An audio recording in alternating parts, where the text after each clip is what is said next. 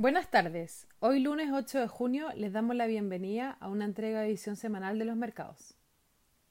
Los mercados globales mostraron rendimientos generalizados al alza en mercados desarrollados liderados por el avance de Europa y Asia desarrollado, mientras que los mercados emergentes siguieron la tendencia cerrando la semana con un importante avance destacando Latinoamérica, región impulsada por Brasil y Colombia, mientras que la bolsa local cierra con retornos en líneas con la región.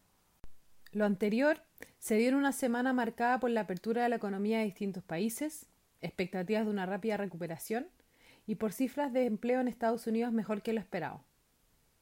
El viernes, las cifras de empleo oficiales de Estados Unidos mostraron una creación de 2,5 millones de puestos de trabajo en mayo, sorprendiendo a los economistas que esperaban una destrucción de menos 7,5 millones. Para esta semana, los principales eventos económicos sobre los que se centrará la atención de los inversionistas incluyen la reunión de la FED en Estados Unidos, esperándose que se mantenga la tasa sin cambios en 0.25%. Además, se reportan datos de inflación de mayo en Estados Unidos y China, estimándose un cambio de más 0.0% y más 2.7% respectivamente. Muchas gracias por habernos escuchado el día de hoy los esperamos el próximo lunes en una próxima edición.